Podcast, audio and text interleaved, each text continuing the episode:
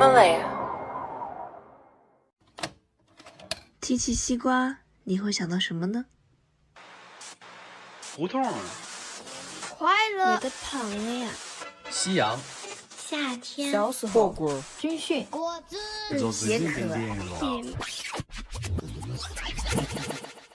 西瓜知道答案是 Viva la Vida 与 Himalaya 联合制作播出的人物对谈栏目。主持人小宁将邀请在各领域有所成就的年轻人作为嘉宾，聊一聊他们对自我和生命的探索及思考，为听众呈现同样年轻却别具一格的生命状态。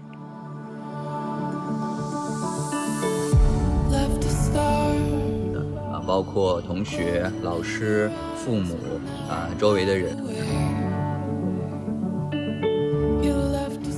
那卓越，卓越跟优秀，我一直在想它的区别是什么？优秀可能是我们在一条路上去走，会把这个事儿做好，做得足够好；但卓越是我要超越足够好，我要用不同的方式，我闭着眼睛就可以去把这件事情做好，或者说，呃，做一些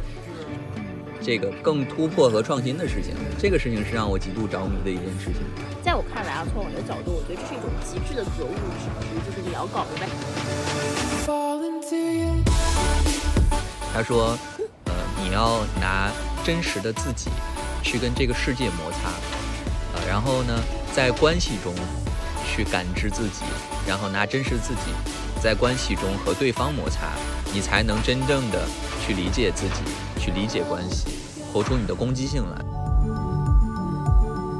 呃，当我去理解一个人的时候，我会想要把自己的人格放下，然后成或者说拆解掉自己的人格，成为那个人的人格。所以在对于我们来说，我们看看理解自己向内走，走向心灵，我们也是需要一个镜子的，否则你不知道你自己是这样的。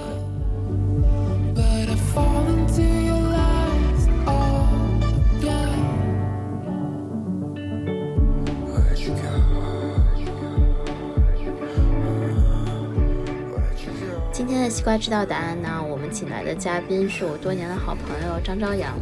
那张扬在高中的时候呢，是一名专业的轮滑运动员。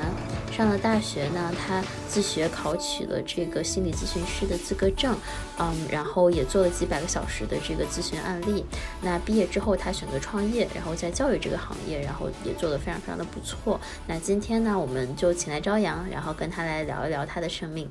朝阳跟大家打个招呼吧。Hello，大家好，我是朝阳。现在我们在呃上海的那武康路附近的一个弄堂弄堂里面，然后在呃小的洋房的顶上搭的一个露天的阳台，嗯、然后并且今天的阳光非常好，我们在中午的十一点左右，阳光最好的时候，在露台上录下了这期节目。嗯好，嗯，那朝阳，其实你你经历非常丰富哈，就是你自己做过这个轮滑运动员，然后你在大学期间你有这个做过几百个小时的心理咨询，你创业对吧？从心理行业到教育行业等等，呃，但其实之前在我们的很多对话中，你有提到，其实呃很多时候这些外在的这个经历的变化，其实更多还是你内在对自我探索这条路走得越来越深。所以我们今天可能就先聊聊你的每一段经历吧。我想先了解一下，因为我们之前的对话中，其实很多时候你会聊到意义，然后聊到就是你对自己的认知，你你是从什么时候开始有这么强的这个，呃，这个这个 drive 或者这么强的这个欲望去了解自己是谁或者生命的意义是什么？嗯，在我的呃有意识的范围内，其实从很小的时候，可能小学、中学，我就会明显感觉自己的想法和周围的人是不一样的。就我看到的世界，周围的人看不到；呃，周围人看到的世界，我是不认同的。啊、包括同学、老师、父母啊、周围的人，因为我觉得周围人是没使命感的。嗯，因为我觉得从呃从我生活的环境，呃，我的我的父母家庭就是一个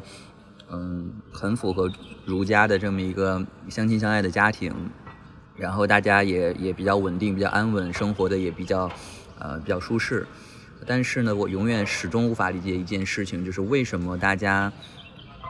没有更大的追求和更好的追求呢？除了生活富裕以外，比如说你来这个世界是不是要创造些什么？你的你的意义是什么？那对于我的家庭，呃，周围的朋友们，大家的意义在于，希我希望可以让小朋友有，比如说未来有更好的发展，赚更多钱，然后我希望呢可以让父母，嗯、身体好一点，多陪陪父母。那你呢？就是这个事情是我长期从在小小的时候很不理解的一个事情。我也问过这个父母，问过老一辈，问过家里面的人，也问过朋友，问过老师。嗯、就是你们生活在这个世界，你你的意义是什么？你的使命感是什么？或者你创造了什么？你那个时候你，你作为一个很小的小朋友，就你有想过你想创造什么，或者你想要这个世界变成什么样子吗？就你有这个使命感？我在很小的时候，我就觉得有一种，嗯、那个时候看一个一个动画片叫《数码宝贝》，嗯。那几个小朋友就是被世界选中的人，啊，呃、就数码宝贝，就是我有一种冥冥的感觉，然后就是我也不知道为什么，你也是被选中。就是感觉自己，哎，就是而且很明显，为什么？就是你的想法和看到的世界跟周围人都不一样，嗯。哎，你就还有一些就很奇怪的事情，你就会觉得，哎，我是不是被这个世界选中的人？嗯然后就感觉好像是比较有点特殊感，而且比较心想事成，有很多事情，呃，其实是比较难的事情。你毫无费力的就达到了。对对对对对，而且或者说你觉得你自己很有天赋，那个时候会吗？你是不知道自己有天赋的，因为天赋是对比嘛，就是天赋和没天赋是有对比的。你针对没天赋的人你是有天赋，你针对比你更有天赋的人就没天赋。但是你从小不是在小朋友的圈子里面长大的吗？难道你不会很轻易的看到这个对比吗？我那个时候没有看，就是没有看别人，嗯，其实所以你一直在看自己，一直在看自己，一直在看自己。倒是有挺多小朋友的一起伙伴的，然后但是就是觉得自己的看到的世界是嗯不被大家看到的那个世界，比如说小时候就看那些创新创造的故事，爱迪生的故事，然后呃什么理想的故事，然后这些辍学的的的的人的故事，这些创业者的故事，你就会觉得这些东西你自己会很很被打动，或者说很想要去创造些什么。但是呢，你去跟周围的朋友聊、同学聊、家人聊，大家都没有完全没有这方面的想法和思考。那从那个时候开始，然后你自己也开始去去想，嗯、自己的一些人生意义，呃，或者说一直在在寻找吧。然后那包括为什么会问其他的人，也是因为我想知道这些人的人生意义是什么，他们要什么，他们追求什么，他们为什么而活。后来就发现大家从来没想过这个问题，或者说大家不觉得这是一个需要思考的问题。嗯、从那个时候开始，我就开始，呃，觉得，因为当你跟周围人都不一样的时候，你就开始开始想要去理解周围的人。从那个时候开始，就很不理解周围人的一些举动啊、想法呀、思维方式啊，为什么会因为一些小事情生气？因为我是一个从小到大几乎没有生气过、没有愤怒过的一个人，因为，呃，我会发现我的情绪就很容易被察觉，那被察觉就很容易被消解掉了。然后也很容易去理解一个人，所以也就没有什么生气和愤怒在。哪怕比如说有些人冒做了一些冒犯你的事情，但是如果你很理解他，他为什么做这个事情的时候，你就不生气了。那你最多就是说不喜欢这个人，或者说讨厌他这种行为，但你就不会生气，不会愤怒。然后那个时候就开始想要去真的去理解这些周围的人，呃，在我印象最深的就是一段探索的时间，就是初初中到高中那个时候，初中，呃，放学就不想回家，呃，学校离家里面倒是挺近的，呃，放学不想回家，家里面，嗯、这个爸爸跟妈妈都是每天要要，就是一定要大家一起吃饭的，妈妈也会很早的做好饭等着回家，但是就是不不想回家，永远都是在晚饭前最后一秒要进家门，就是就是如果你在几点之前不回来就要被打屁股了，就是 只有这种时候才能会踩着点回去。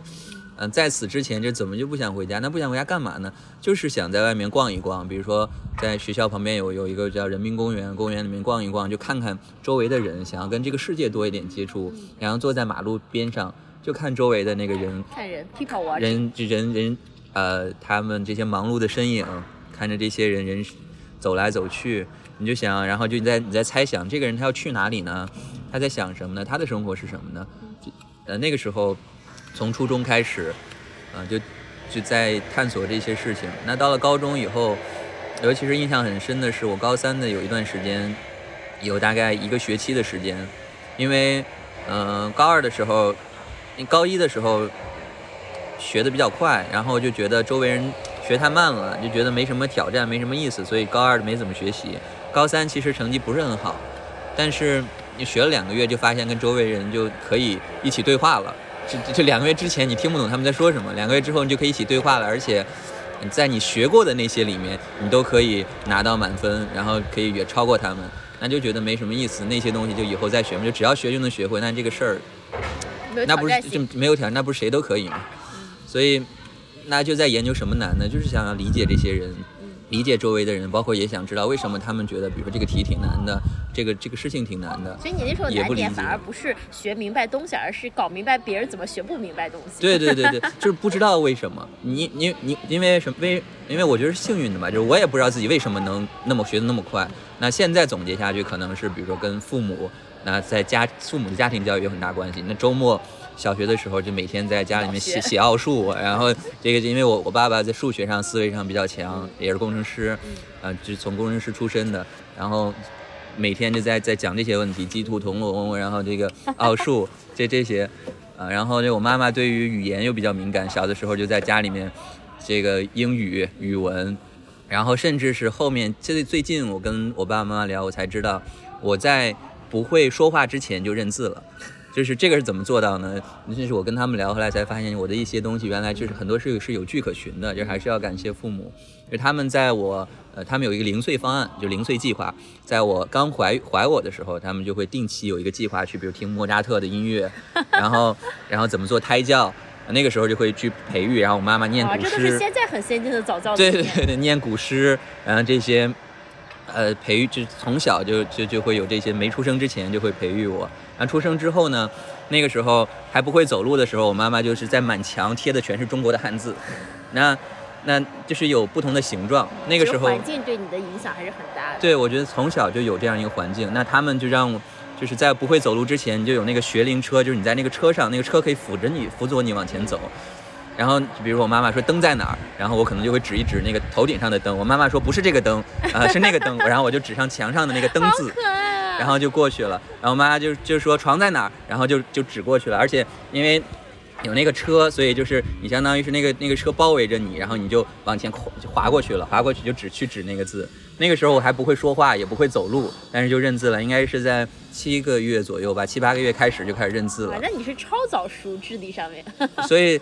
所以就今天后面，包括自己自己高中的时候，就英语挺差的，然后就可能比如说通过几个月时间，快速英语就提上来了，提到了一百二、一百三，就会发现那个时候，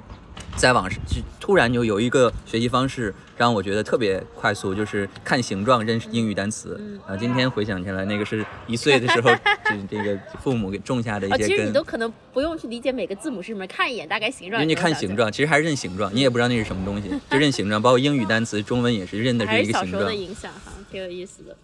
然后那就包括这些东西，其实都是父母呃学习这些学习方法、思维方法都是父母教给我的，但我自己其实没有经历过错的方式，嗯所以也不理解周围的人为什么学不好、学不会、学不懂。嗯，然后老师也会夸你说，哎呀，你学习这么快就聪明，但是老师就说你聪明，但是就不好好不好好这个学习，嗯，然后你自己也不知道为什么，你不你是不知道自己聪明的，你就是我就是去做了而已，嗯，只是恰好那个方法是正确的方法。就花了高中的时候，高尤其是高三，就花了很长时间去研究这些周周围的同学们跟老师们，呃他们是，怎么思考的？他们是怎么思考问题的，怎么认识世界的？为什么他们的，或者说或者说，如果今天我们用这样的学习方式，世界上还有其他学习方式吗？我是不知道这个世界上还有其他学习方式的。就像从小都有这种对周围环境的这个好奇是非常强的。对，或者说想要去理解一些自己不理解的东西，想要去解决一些自己呃需需要思考、需要挑战才能解决的问题。如果一件事情从那个时候开始，就是如果一件事情是一个模型化、模板化的东西，那对我来说就完全没有动力去做这个事情，就像学习一样，学我或者说你学会能预测到这个结果，很简单，就是你做了就能得到这个结果。对，因为我的。模型已经在那儿了，我只按照那个方式去做，能得到结果。那你在不停的探索新的模型。在探索新的模型，所以这个哎，这个总结的很好。我觉得到今天为止，我在商业世界做的也是这个事情，这个事情让我有极大的兴奋感。探索新的模型，比如说今天在市场上，你的品牌操盘模型是什么？投放模型是什么？增长模型是什么？你的运营模型是什么？我在不断的去理解各种模型。相当于其实你在理解这些黑箱子，我给到一个输出，我怎么想达到一个我想要的，呃，给到一个输入，我怎么拿到一个我想要的这个输出过程中反发生了什么样的反应？你起码把这个东西理解明白。一旦你理解明白，你知道这个东西给到固定的输入一定会有输出的时候，你就开始厌倦，想做下一个新的模型。对对对，然后那个时候我就发现，我是一个特别擅长搭体系的人，因为我特别特别喜欢理解体系，那就很擅长去搭体系。那但是呢，我就很不适合做一件事情维稳，因为搭完体系以后就厌倦了，所以这个时候就需要去。比如说看人用人，把适合人放在适合的位置，我去探索一个新的事情，或者说让这个事情更深更进一层。从那个时候开始，就应该是奠定了一个一个基础和底子，或者说，我到起起今为止在做的事情都是这件事情怎么去理解一个体系黑箱，然后去把体系搭起来，呃，一直在做，包括在运动上做的本质上也是这个事情。但是呢，呃，我会发现自己在搭这个体系上有一个不一样，在于。这个也是跟我小时候关系学习有关系，就是我是一个，我不仅仅要理解什么是对的，嗯，而且我要理解什么是错的。就像本质上，我的有一个很好的学习方法、学习模型，我可以靠着这套学习模型，这个学习成绩很好，可以上北大、上清华。但是，但是我可能学到了一半，我就不搞这个事情了，我就去学习为什么别人学不会，或者是，或者那种错误的学习方式是什么？就像是我们在一个黑房子里面去。我知道在这个房间是黑的，里面的路怎么走，可能只有一条路去走，或者几条路去走。我知道其中的一条路怎么走，同时呢，我要知道另外几条路怎么走，并且我要知道错误的路是怎么走。如果撞在家具上，那个痛是什么感觉？撞在不同家具上痛是什么感觉？撞在墙上是什么感觉？门在是什么感觉？难道只有一个门吗？所以我一直在探索的这件事情。其实这个世界的理解好细致，别人一般会顶多就想到说对的方式是什么，我知道对的方式就可以。你还会去看错的方式，或者说我觉得，呃，我不想用错的方式这个词，可能更多是你再去研究一些多样性，跟你不一样的，或者说跟这个所谓我们通常讲对的方式不一样的这些存在到底是为什么？我对我觉得在不同的领域自己都在探索这个方面，然后甚至我有一段时间在自我怀疑，因为这个是一个是一个什么事情呢？是一个。嗯，就有近路不走，非要走远路的事情，就是一个舍近求远的事情。然后我也常反思自己，如果不舍近求远，可能人生会走得更快。比如说有更现在到迄今为止有更大的成绩和成就。但是呢，那不是你。对，那个是，但这件事情让我很着迷，就是我特别舍近求远，因为我知道那个近的方式是对的。但当我知道的那个的时候，我就选择远的那条路，因为我要知道其他的路怎么走。所以。这件事情我常想，对我的意义是什么？或者说我为什么对这个事情很渴求？是因为后来我发现，我要的事情不是找一件对的事情，我要的事情是，我在这个房间里面，不，我不需要思考，我甚至在潜意识，或者说我喝醉了，我都可以在这个房间里面任意去跳舞。因为为什么？因为我知道这个房间所有的设施在哪里摆放，所有错的方式怎么走，对的方式在哪里，然后这个房间是怎么布置的，所以。我一直在思考这个问题本本质背后，可能是我追求的不是所谓的优秀，是卓越。那卓越，卓越跟优秀，我一直在想它的区别是什么？优秀可能是我们在一条路上去走，会把这个事儿做好，做得足够好。但卓越是我要超越足够好，我要用不同的方式，我闭着眼睛就可以去把这件事情做好，或者说，呃，做一些。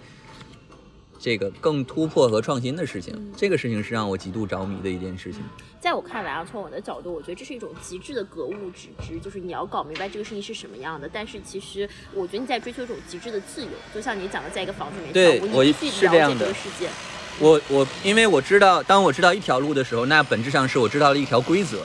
那如果你跟着这条路走，你还是被规则束缚了。但我要的是突破规则，我要的是没有规则。为什么情况下没有规则？是你对这件事儿了解的极足够细致，你不需要规则，你就可以永远是在恰好不撞墙和撞墙的那个边缘徘徊。你这个时候在我里才是有那种创新突破，才是有真正有意思的东西的出现和发生。不循，这才是真的不循规蹈矩的这些事情。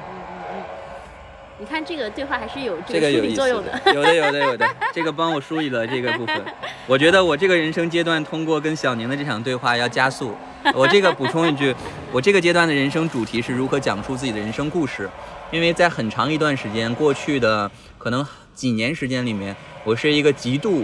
跟周围人交流很少的人。但是小的时候我是一个特别擅长交朋友的人，就是有很多朋友，而且很多知心朋友。但是在大学期间，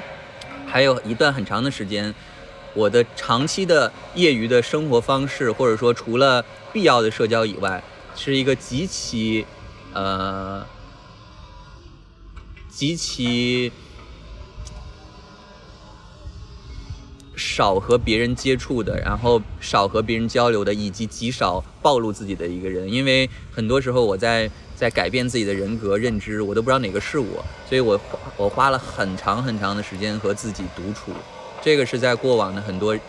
就是过往的很几年里面很多事情，就是几乎我很少，哪怕很熟的人也很少知道我的人生故事，是因为我很少讲。或者说，换句话说，我还没想好怎么讲，不知道怎么去用什么样的人格去看待我的这个这个人生的故事。那到了今天的这个阶段，我这个人生阶段的主题是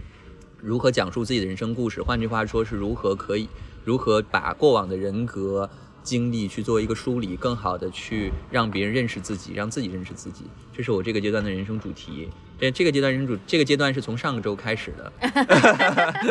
所以小小宁跟我一起录这个播客的时候，我还在想，嗯、自己能不能讲出来？因为我觉得这个人生阶段可能要半年，或者说一年，甚至是更久的时间。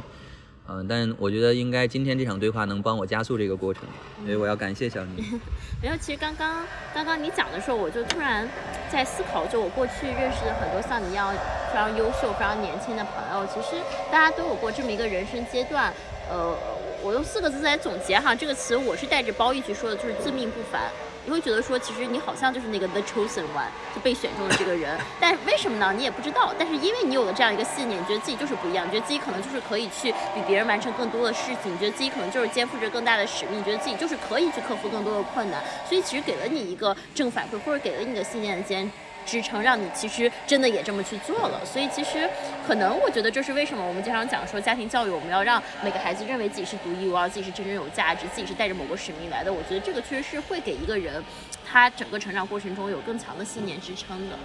嗯呃，我想跟你聊你另外一段经历，就是我知道你曾经是一个非常优秀的轮滑运动员，嗯嗯，就这个跟你现在做的事儿还蛮不一样的，因为你现在其实在做商业的很多东西。但是嗯讲讲那段经历给你带来的最大的这个成长是什么，或者说它怎么帮助你更好的认识自己？嗯，就是我觉得对很多人来说，你在呃从外界来看，你在跨界从轮滑运动员跨界到商商业的，比如说增长操盘手、商业操盘手，而且做的都还不错。对我来说，这个事情是一件事情。为什么说是一件事情呢？就像刚刚说的，都是在探索一个新的模型，只是那个模型是一个身体感知的运动的模型，还是一个一个思维的模型，本质上都是一个模型，并且呢，把这个模型刻意训练到极致，让你自己在黑的房子里面可以跳舞，并且永远都不会摔倒。对我来说，本质上做的这么一件事情。那为什么会从轮滑运动员到商业呢？是因为我就像之前一样，我发现自己可以在轮滑这项运动上极其敏锐地捕捉到那些极其难度的动作，而且呢，呃，可以极其迅速地学习这些事情，并且有足够的毅力和训练方法，让它成为我身体的一部分。啊、有一段时间甚至是轮滑的轮滑的，因为轮滑鞋和我就是一体的，随便做什么都是对的，随便做什么都是好的，都是美的。啊、那段时间我就觉得，如果再这么训练下去的话，可能一年两年就有极大可能性能成为世界冠军、全国冠军。那个时候我对我来说，呃，你无非有没有毅力嘛？毅力这个事儿，在我人生中无无数次被验证了。比如说那个什么达通过达芬奇睡眠法，有有将近这么生活了一年吧，就每天只睡两两个多小时，就诸如此类的事情被验证了。所以这个事情我不需要去去考虑。那对我来说，这个事儿就缺乏了吸引和挑战。那这件事就变成一个固定性的事情，就是我固定两年通过这么一个训练方法，然后自己可能可以成为全国冠军或者世界冠军。因为嗯，我不是一个对名誉很在乎或者很敏感的人，然后那对我来说这个事儿就缺少了动力。我就在或者说虽然说世界冠军是个很好的东西，但是你看得到，其实你这么做下去，你就会拿到这个东西，或者极大的可能，所以你觉得就你就厌倦了。我可预测呃我就想要去探索其他的事情。但其实我比较好奇，呃，因为轮滑它是一项运动，就运动本身其实它对人对身体的感知要求是极高的。就那段时间你训练下来对身体的感知，对你后面更长的人生中怎么更好认识自己有什么帮助吗？因为我我我我会觉得，可能我们现在很多人都失去了这种对身体感知的敏感度，其实它反而让我们忽略了一些很真实的这个想法和答案。嗯，呃这个问题挺好的，因为我最近在看那个上周跟跟吴老师交流，吴志红然后我在看他的那本书叫《身体知道答案》，这个是我最近越来越敏感的，就是我发现自己的我对自己的身体很敏感，这个是跟我觉得是跟这项运动有关系的，就因为在一个呃轮滑运动，它是一个全身的运动，全身肌肉的运动，你会对自己的每一块肌肉呃的运动都会非常敏感。最近我在探索的一件事情是，我发现当我的遇到了一些人生选择的时候，呃，或者说不管是大的选择还是小的选择，哪怕小到一个今天要不要跟这个人约会，呃，要不要跟这个人见面，要不要吃去吃这个食物，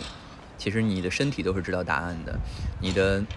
每一个细胞都知道答案，它都它都要知道你是想需要的还是不需要的，那个是你的还是不是你的。但很多时候我们会面临很多纠结啊，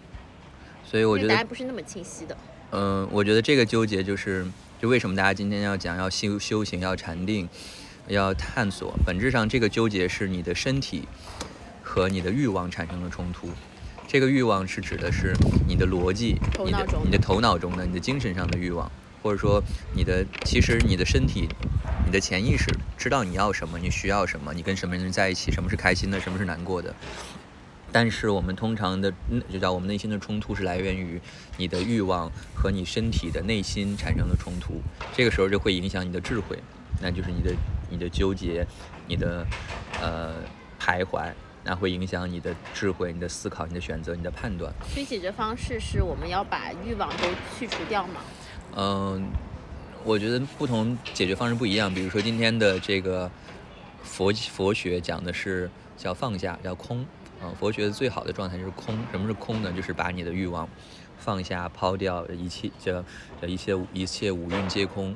那在道家讲的是什么呢？是把那个东西拿着，然后放下，就是放到哪里呢？放下不是放空，是放进去，放到你的身体里面。然后藏藏起来，啊，把这件事情，这个藏不是说偷藏，而是藏起来是把它放到一个很深的地方，让那个很深的地方跟你融为一体。然后那儒家讲的是拿着，就儒家很喜欢讲那个，就是你要把你的欲望、你的东西拿着，就是拿在手上，啊，然后这样的话你自己是知道，其他人也是知道的。那所以今天去看这个问题的话，我觉得对我来说，嗯、真正要走的这条路是如何可以让身心合一。我觉得这个是对我来说的一个解法。如第第一个是如何知道自己的内心要什么，那这个我需要通过我的身体、我的每一个细胞来知道答案。另外呢，我要知道我的脑袋中的每一个想法是怎么形成的，源于哪里？因为我们的身体其实都是源于我们自己的每一个细胞，但是我们脑袋中的想法很多时候不来源于我们，比如说我们的一些思考方式，我们的一些词藻，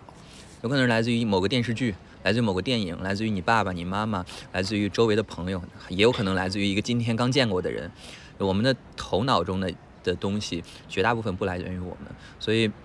在这些年，我探索了一个很深的东西，包括我自己在人格上的很多探索。本质上是我要知道我的每一个想法源自于哪里，哪些是来源于我，哪些不是来源于我的。然后哪那个地方的原点是来源于谁，那个人的体体系和我的体系是不是融合的。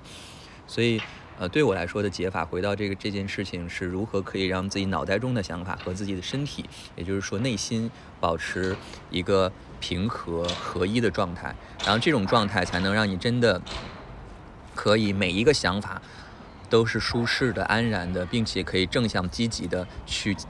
激励你往前走。就是我觉得用一句话说，要知行合一吧。这个这个事情是我觉得对我来说这个阶段的一个一个终点，就是我下一个阶段起点是达到知行合一的状态，也是这个阶段的终点。那这个过程中，如果在啊、这个佛家里面叫，就大家叫你，你本质上在寻悟，就寻找那个开悟的状态。开悟之后才能知行合一，因为你要先开悟。那对我来说，呃，我的追求其实本质上还是在如何让自己的脑脑袋中的想法和内心达成一致和平和，并且呢，行和行为是一致的，啊，这样的话，你才能真正最大化发挥你的创造力。啊，这是我对这件事情的思考。其实你这让我想起了我之前就是嗯看过一个电影，那个《Eat Pray Love》就爱妻呃吃美食爱祈祷，我不知道你有没有看过，就讲一个女性，然后她可能中年危机吧，然后离婚了，然后在呃去了罗马，然后去了印度，去了这个巴厘岛，然后去探索到底自己是什么，什么对自己重要。然后她在印度的时候遇到一个大师，然后大师就跟她讲说说你要你要非常小心的去选择你所面对的信息，就像你选择你想穿的衣服一样，包括你选择你跟谁对话，你身边的人是什么样子。因为嗯，就像我们今天早一点吃饭。的时候说到的，其实每一个你接触到的信息，你接触到的人，他其实都会在你生命中留下一些印记，而这些印记，它有时候是进入你的身体的，它可能是正面的能量，可能是负面的能量，但这个东西会被积累下来。其实很多时候，我觉得我们太。太太大意了，太太无知了，太疏忽了，以至于我们把自己放到各种各样的环境中，对自己的身体、对自己的心灵，其实造成了很多很负面的这个呃这个影响，或受到了很负面的这个能量。嗯，直到到了某一个这个临界点，才会爆发。嗯，对，所以我觉得这也是我最近比较。常思考一个问题就是，一方面我们要向我们自己内心去寻求答案，但是这个其实也也是我一会儿想问你的，就是说，那什么是判断标准呢？我们怎么知道我们想要这个东西呢？那另外一方面，我在思考，就是我们人与环境之间的关系到底是什么？我们怎么把一个生命放到一个对的环境里面，它才能茁壮成长？我最近对这件事情的思考，这个也是刚好恰好是我最近在思考的，而且我发现，嗯，就是跟小宁认识了几年，有很多时候咱们在那个阶段中思考的问题还是比较相似的，总是能跟从小宁的聊天中获得很多的这个新的呃视角，以及能呃很多很多新的对这个世界的的感知。最近我对这件事的思考来源于武志红，呃，因为呃我有我他有一句话说的是。他说：“呃，你要拿真实的自己去跟这个世界摩擦，呃，然后呢，在关系中去感知自己，然后拿真实自己在关系中和对方摩擦，你才能真正的去理解自己，去理解关系，活出你的攻击性来。这个是吴志红呃的常讲的理念。那最近我对这件事儿的很多思考，其实是来自来自于吴老师的这个这个一些。”呃，理论和他讲的东西，因为我觉得今天再回头去看我的很多，因为我们是需要介质的，我们是要镜子的。就像我们不知道我我很漂亮，我不知道我很帅，你是不知道的。你只有别人说，很多人说你才知道。你哪怕你别人这个时候，别人就是你的镜子。所以在对于我们来说，我们看看理解自己向内走，走向心灵，我们也是需要一个镜子的。否则你不知道你自己是这样的。那什么是我们的镜子呢？从心理学角度来说，其实关系就是我们的镜子，关系是我们内心的镜子。那在这段关系中，而且呃，关系的前提，关系也分好关系和坏关系。这个好关系、坏关系就是正向的促进你和反向的，都但都可以去促进你的自我思考。因为当你舒适安然在关系中，会有一种两个人合二为一的的状态的时候，这种的时候就是我们叫叫。呃，最近经常讲的一个词叫心流，心流，对，那个人就是关系中的心流。那这样的状态，其实怎么说呢？是相当于另外一个人思考的所有的事情，你都可以感知到；你思考的所有事情，对方都可以感知到。就最好的一种状态是，你们两个人不说话，在这边可以待几个小时，但是呢，其实已经有了很深层次的灵魂上的交交流和共鸣。那那个东西可能是通过气场、通过呼吸来去达成的这种沟通和互动。那所以本质上，其实两个人都在对方的基础上去去做建设和思考。那对方的正向也会影响你的正向，对方的负向也会影响你的负向。但是，所以在关系中，我们去看见自己，这个是呃从心理学角度来讲的一种很好的方式。这个也是我自己在最近呃几年里面的一种很好的方式。所以今天我再去看谈恋爱这件事情，本质上呃那。可能开启一段恋爱，本质上是开启了一段关系。这个关系本质上是在于你要去探索的那个阶段，或者两个人的相互探索、相互摩擦。呃，但前提是两个人都是在关系中没有伪装的去做真实的自己。你们有可能吵争吵，有可能有不一样，但就在这个过程中，对方才是你的一面镜子。啊，你才能更好的看见自己的内心世界，哪些东西是我内心真的要的，哪些是我不要，哪些是能激发我创造力的，哪些是消耗我的，那这些东西才能在关系中被看见。你的，呃，再加上你的头脑中的想法，你要知道是源于自己的还是源于他人的，这个时候才能达到真正的身心合一。我觉得这是我自己在这件事情中的解法，当然有可能未来还会有更多解法，比如说，嗯，比如说，呃，在在之前，呃，我去。知道自己脑海中想法，或者说去净化自己的想法的一种方式就是睡觉。这种方式是最简单的方式，然后其次就是运动，因为我也是运动员嘛。这两种方式是对我来说很好的净化自己的想法，让自己持续保持一个正念或者说叫正定的状态。那后来以后就接触了心理学，接触了很多其他的这个呃学派，就会慢慢的有更多的更多的方式，比如说呃正念冥想，然后包括最近我会每天读一读一遍《道德经》，那对我来说这就是一种。一种某种意义上的禅定，去净化自己的想法，让知道哪些是自己的，哪些是今天被周围的人带来的或者裹挟的，呃，有一个想法跟思考的分辨，最后再回归自己来，呃，这是。我觉得在这个世界上还是有很多方法去做这件事情的。确实，我非常同意。就其实人要在比较和不同中才能真正的看见自己，因为你对你自己这个 default status 或者原本这个状态，其实你是没有认知。如果你没有看到不同的这个部分，那其实你在刚刚提到很多次关于这个从心理学的角度，我知道你在大学期间其实你是做过心理咨询师的，然后你考过这个呃这个执照，然后你自己其实也做了几百小时的咨询。呃，就这段经历对你来说意味着什么？从现在再去回看。尤其是在对你认识自己这个角度上，呃，对我来说，心理咨询这件事儿，呃，虽然是在帮咨客咨询，但对我来说，同样咨客也是我的一面镜子。呃，其实咨询师是咨客的镜子，但咨客同样也是咨询师的镜子。那本质上，在这个过程中，我在理解咨客、理解自己以及理解关系。呃，对我来说，呃，咨询这件事儿的本质上是在帮咨客去探索。那同时呢，其实你也在理解这一个这一类人和这一个人。咨询师要做的一点是什么呢？就是专业咨询师一定要做到，你是要也有一面镜子，不带任何标准和评价的。这件事本身是难的，我们都是有喜好的，喜欢这类人，喜欢那一类人。但是咨询师你要做到的是，不断的去把自己的想法和意识达到一个这一个一个。至真、至纯、至净的状态，这样才能让咨客去更好的看见自己、理解自己。所以本质上的话，你要去接纳所有的人，就是你接纳你的咨客可能是某一类你不太喜欢的人，但是对他有期待，不对他有期待。你怎么样才能更好的去去理解他？这个时候他才能更好的理解自己。对我来说，这个是一段很好的去理解人和关系的一一段经历。嗯。有什么咨询经中的经历让你就是印象非常深刻吗？或者说让你更好的认识了自己，不只是帮助他？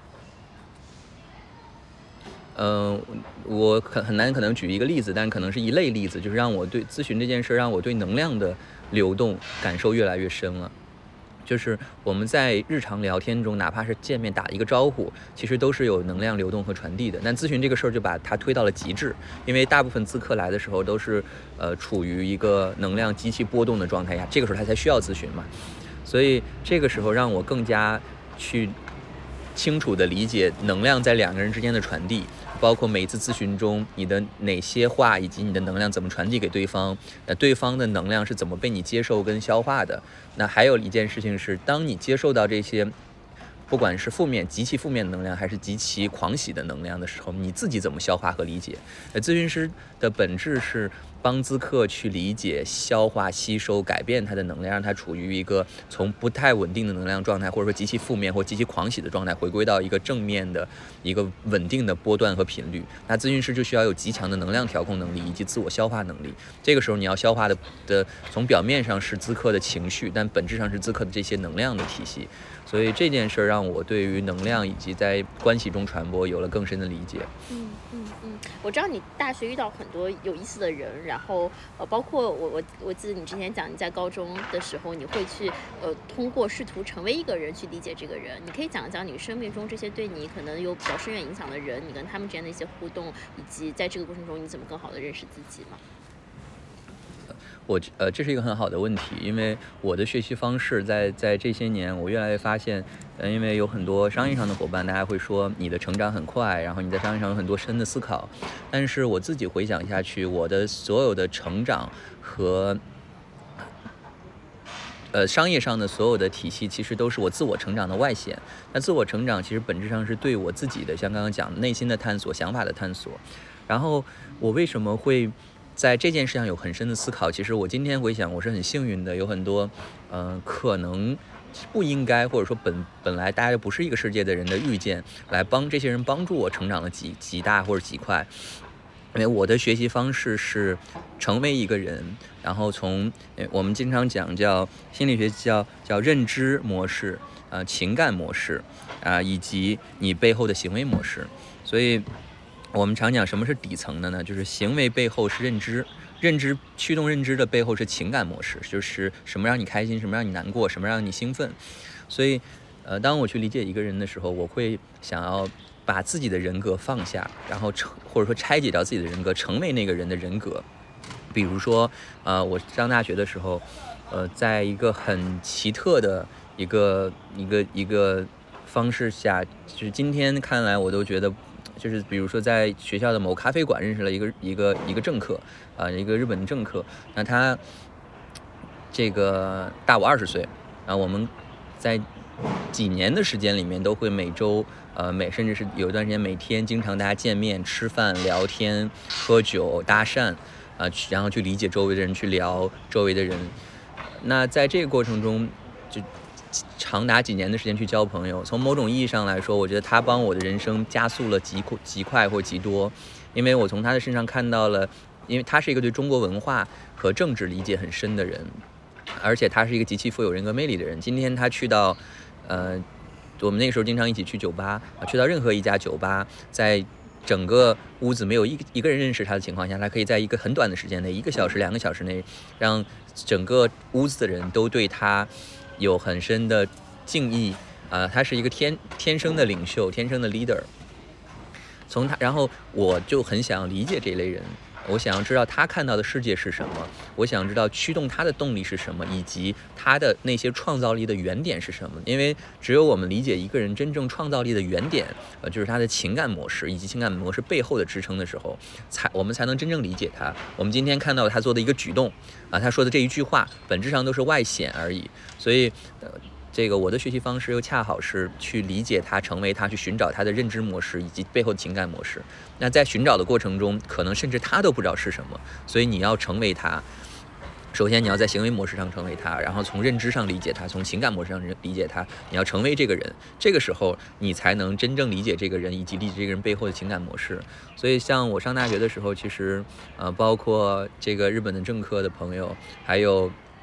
还有一个我的这个一个特别传奇的朋友，那在在研究哲学、中国文化，包括一些佛呃佛教的东西，而且我认为他是今天我在这个领域上看得走的足够深的一个人，呃，那在跟他们的相处中，以及还有一些其他的这个这个，比如说呃一些呃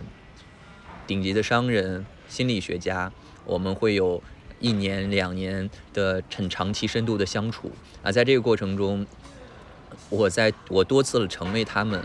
然后让自己呃在人格层面成为他们。这个时候，我理解他们在想什么，他他们做什么，他们要什么，最后再回归自己。那这是一个极其痛苦、极其呃孤独与无助的的的方式和还时刻。能回到自己吗？就当你已经变成一个其他人的时候，我觉得这是最难的，就是你或者说成你那个时候知道自己是什么吗？那个时候我不知道自己是谁，你你没办法知道自己是谁。当而且当你成为第一个人的时候，你知道自己是他，你知道自己是那个比是比如说是是一个日本的政客，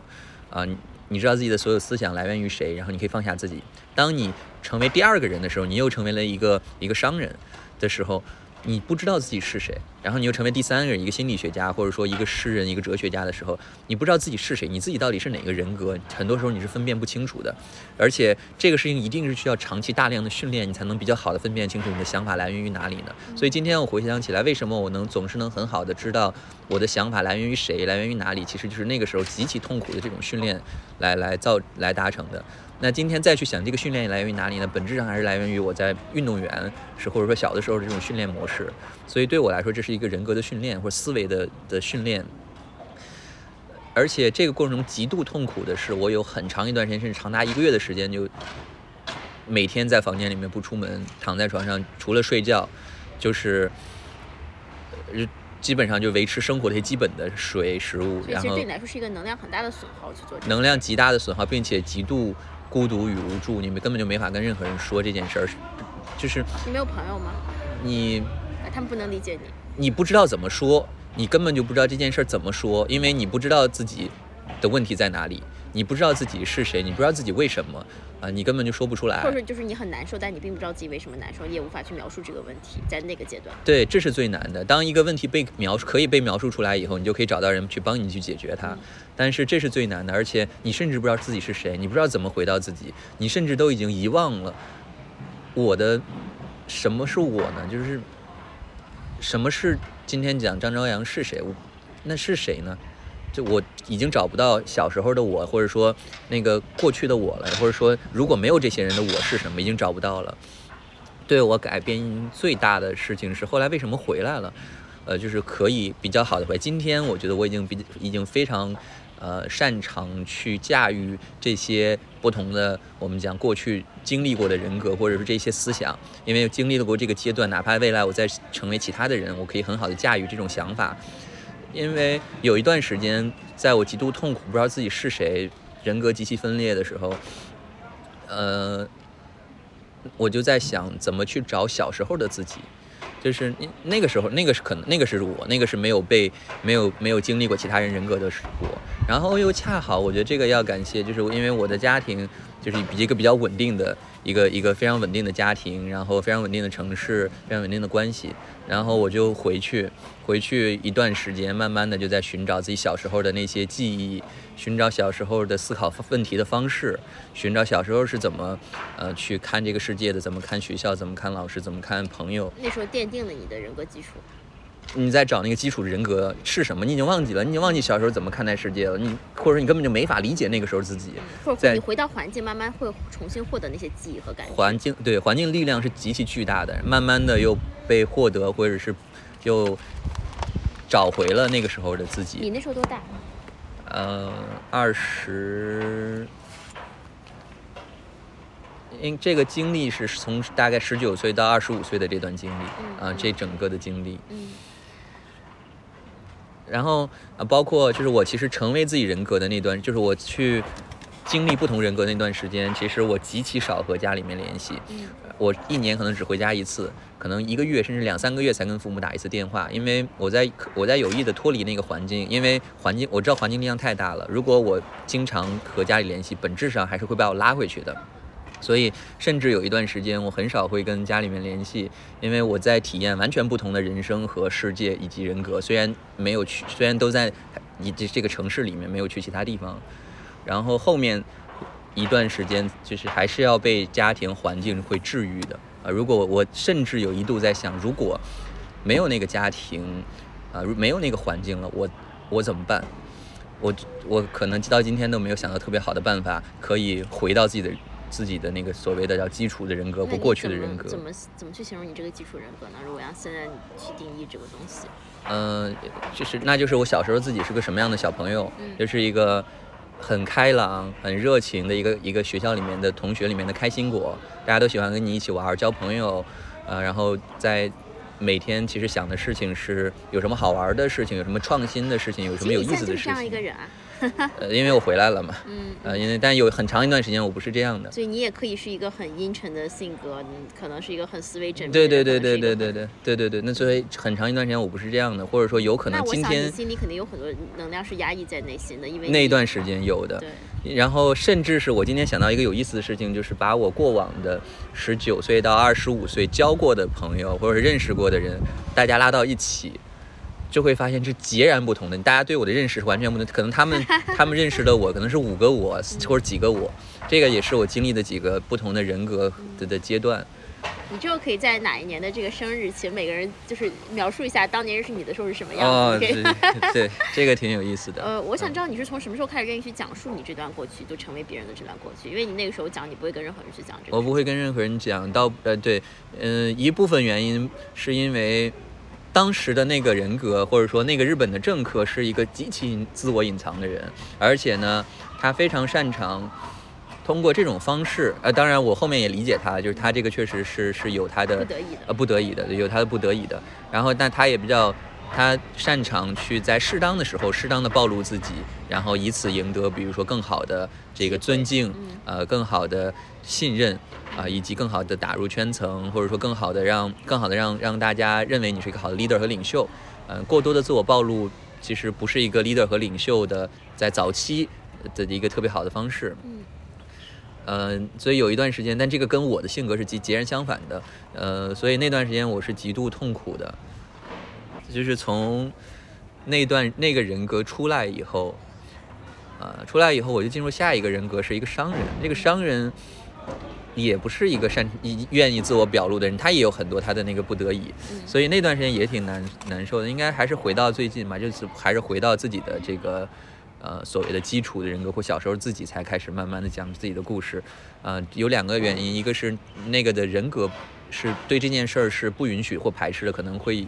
会极大的影响他们的的生命和事业啊、另外一个是能不能讲出来，比如说今天其实。我是很乐意去讲自己的故事，很愿意跟朋友们分享自己的所有的经历的，而一而且是一览无余的。但是呢，能不能讲这个事儿，就是你讲不出来。你过往的经历对于我来说，可能就是一个线团，你怎么把这个线团梳理成一个毛衣啊，梳理成一个形状，怎么把它讲出来？这个事情是对，就是我这个人生阶段最难的事情。哦，还有一个对我最大的影响是，为什么这个阶段我开始慢慢的去去讲讲这些故事了？是我最近跟呃吴老师接触的比较多，武志红接触比较多。那吴老师是一个极其真实的人，他真实在在哪什么呢？他因为他经常讲一个理念，叫拿真实的自己去和这个世界摩擦和碰撞。所以从某个角度来说，我在借我在这个阶段在理解吴老师的人格，就是我虽然虽然 这个阶段我不会成为某个人，但是呢，呃，因为我的人格已经比较成型、比较稳定了，但是呢，我会想要去借助他的人格，可以更好的让自己的人格更完善，或者说更体系。我觉得我今天的人格就像是一个一个房子，已经搭了一个框架了。在过去的几年，那我要去在这个框架下去补一些东西，而且我有非常明确的喜好，要什么不要什么，这是在我过往的这么，呃，这个二十多年的时间里面去探索的东西。所以下一个，所以这个阶段人生主题叫。讲述自己的人生故事，换句话说是怎么把自己的人格的这个框房子的框架搭上砖、搭上瓦，然后把这个房子搭起来，这是我这个阶段的主题，这样才能真正的知行合一。嗯所以，呃，那刚好就借助吴老师的这个人格，我我现在这个阶段是极其，呃，真实，极其希望自己可以真实以及真实的表达、真实的思考，拿自己真实的思考在关系中，在这个世界去摩擦、去碰撞，去更好的让自己的知道自己要什么，以及自己的房子搭得更更人格房子搭得更完善和健全。嗯，咱们认识两年多了哈，就是你怎么认识我的人格，以及我我们的互动中，就给你这个添砖加瓦有什么样的这个呃影响呢？有的有的，这个还是挺大的。然后让我想一下，呃，小宁的人格，呃，我这样就是我先不说小宁的人格，因为这个事情跟我刚才那个思考是在两个维度上的。我就是说小宁对我人格的帮助，嗯、小宁有一些我身上没有，或者是说不擅长的东西，极其不擅长的东西，但恰好是小宁很擅长的东西，是小宁对于呃人情感和关系的敏锐性和捕捉。这件事儿是呃，在我看来，小宁对我的人格影响很大的一个地方，就是呃，小宁是一个对人非常敏感的人，而且对。虽然我们两个人都对人很感兴趣、很敏感，但维度不一样。呃，小宁的维度在于关系，如何让这个关系能量流动的更顺畅，如何让呃如何可以去照顾大家的情感，以及对情感的捕捉是很非常细腻的。其实是小宁。那对我来说，我我对人的理解和研究在于这个人的行为模式、认知模式，以及对这个人的本身的研究。呃，其实说实话，我在跟一个人接触的时候，呃，在这个阶段或者前一个阶段。情感是我关注的最后的一个环节，前面会关注的什么呢？这个人是怎么成为今天的这个人的？他过往经历了什么？然后他是怎么形成今天的人格的？以及我我会比较敏锐的预测这个人接下来要向什么方向走，然后要走到什么程度，呃，以及他会跟什么样的人谈恋爱？如果他在跟这个人谈恋爱，会以什么样的方式分开？啊、他跟父母的关系是什么？今天我可能跟一个人聊天五分钟，我就知道这个人的这个大概的这个这个东西就在我的眼前就浮现出来了。那情感可能是我最后一个考虑的维度，因为为什么呢？你指的情感是什么？两个人的情感链接，比如说他当下的感受，嗯啊、他对我的评好坏，以及跟我相处过程中的感受，这是我最后一个评一个维度。我在思考为什么呢？是因为前面那件事情是一个是一个呃认识这个人的的的工工作，或者说这个是一个一个过去和未来的事情，它不是当下。但是呢，所有的关系、流动、情感都是当下的，极其当下的东西。我为什么最后一个才关注情感呢？在这个阶段和上一个阶段，是因为情感是不断的变动以及流动的。我在抓那个不变的东西，不变的东西是这个人，然后以及对这个人的认识。有了这个人和这个人的认识以后，我才会去关注当下，当下的情感的流动、能量的流动，或者换句话说，我在判断前一个方面，我在判断这个人要不要一起关注当下。嗯，想到这个还是挺不好的，还是一个比较功利的想法，因为我自己还是也挺排斥这功利的。啊，又给了我一个好的念头，这个事情我要回去好好想一下，可能会啊，我那我就知道，你比如说这个事情也促进我的思考，就是。我我这个阶段是很希望自己可以活在当下的，因为过去我都是活在未来的或者活在过去的，我是没有当下的，就几乎没有任何当下。那但今天或者说下一个阶段我。因为我的阶段目新目标叫知行合一嘛，知行合一本质上就是在活在当下，念一得一，你看到的一就是一，你感受到的一就是一，你把它表达出来，把它说出来，让能量更好的流动，关系更好。所以我在追求这件事情的本质，其实是我希望活在当下。那活在当下的前提是你不要活在过去，不要活在未来，你要关注当下。哦，所以这个事情聊到这儿，我觉得还是可以帮我很好的进一步的活在当下的。确实，就是我再去跟一个人产生链接的时候，我可能更多，呃，当然我也我我后我后面会去关注他的这个行为和思维模式，但我可能更多想的就是，我跟这人在一块感受好不好？我是不是希望跟他产生连接？如果我感受好，which 这个其实不是思维告诉你，其实更多是身体的感知告诉你的，我就把我自己打开，就我会非常无保留把自己打开，呃，跟他产生连接。那有的时候会收获很多很好的东西，有的时候可能收获的东西是 unexpected 不太好的东西，嗯，但我想。对，就就对我来说，可能你我我觉得你帮我总结的也挺好的。就其实我是真的会更多关注当下的这个情感上面的这个连接，而非更多像你关注这些人的这个认知模式等等。对，然后嗯，我想我们今天就不聊商业的部分了，因为我想我们应该还可以有一个二点零的版本。但是我还是想问你啊，就是今天就聊主题就是人格。但是我们下次还是要聊到商业这个部分，因为我想就在商业呃这几年商场的这个打拼，包括你取得很多成就，其实。更进一步的帮助你更好的认识你是谁，然后包括说你，呃，我们之前有聊过，就你对创造这个事情你的这个执着啊。我想问你的问题是，如果说给自己画一幅生命画像，你会画什么？呃，我好像画过，嗯。我画了一堆不同颜色的线条，就是我拿了不同颜色的笔，几个不同颜色笔在纸上胡乱画了一堆东西。我自己事后去想这件事情是为什么呢？是因为我希望自己的生命是多姿多彩，就是我希望我极度追寻的是不同的体验，以及对不同的人、不同领域的理解。而今天我在商业，可能我在在这这十年可能在商业，然后我希望取得一个很高的成就之后。可能我接下来希望去，比如说我希望在科技行业或者在科研上，嗯，有一个很深的这个沉淀，比如说物理，比如说某些科研，呃，诸如此类。那可能接下来我还希望去有机会，可能我未来不知道啊，那个从政之类的。但是就 因为本质上是因为我希望，就像咱们最早聊的，我希望去理解不同的模型，去理解不同的人、不同的事情。这件事情或者说不同的创造力，这件事情是对我极度兴奋的一件事情。那最后我再希望把它融合在一起，就是我接触的不同领域，以及在不同的黑房子里面都可以跳舞的这个时候，才能有所谓的跨界的融合。这个是我极其感兴趣的。所以当时我的那个生命画像是一个用不同颜色的笔，呃，在纸上画的一些随意画的一些一些线条。那我希望就像这幅生命画像一样，我的生命是五颜六色、多姿多彩的。它是没办法被一个词。或者说几个词来定义的，它是就是这样一幅生命，呃，这是我当时画的一个生命画像。嗯嗯，我们这 podcast 名字叫《西瓜知道答案》。呃，我想问你在你这个人生阶段是有什么问题是你想要寻找答案的吗？嗯，有，想不出来，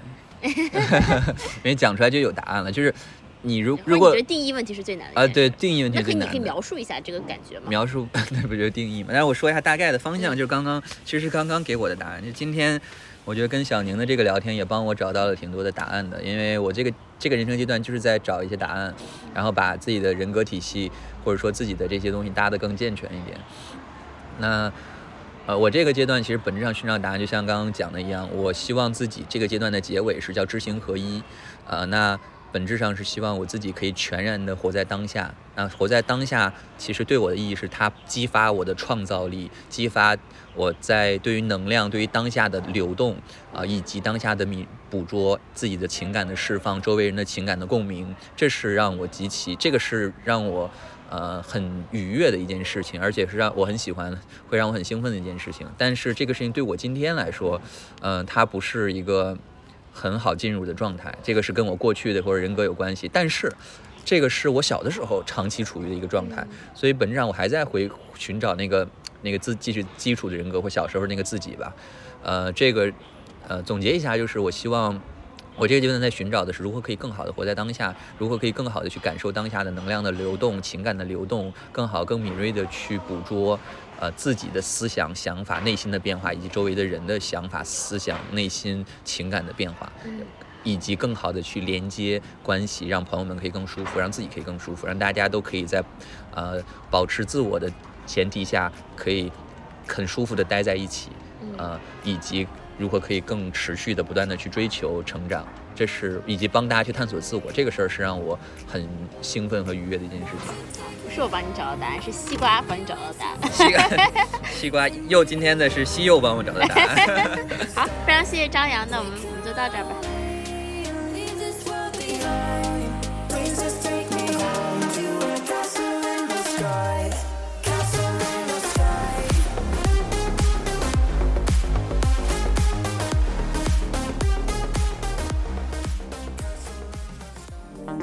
节目由黑姆拉雅联合制作播出，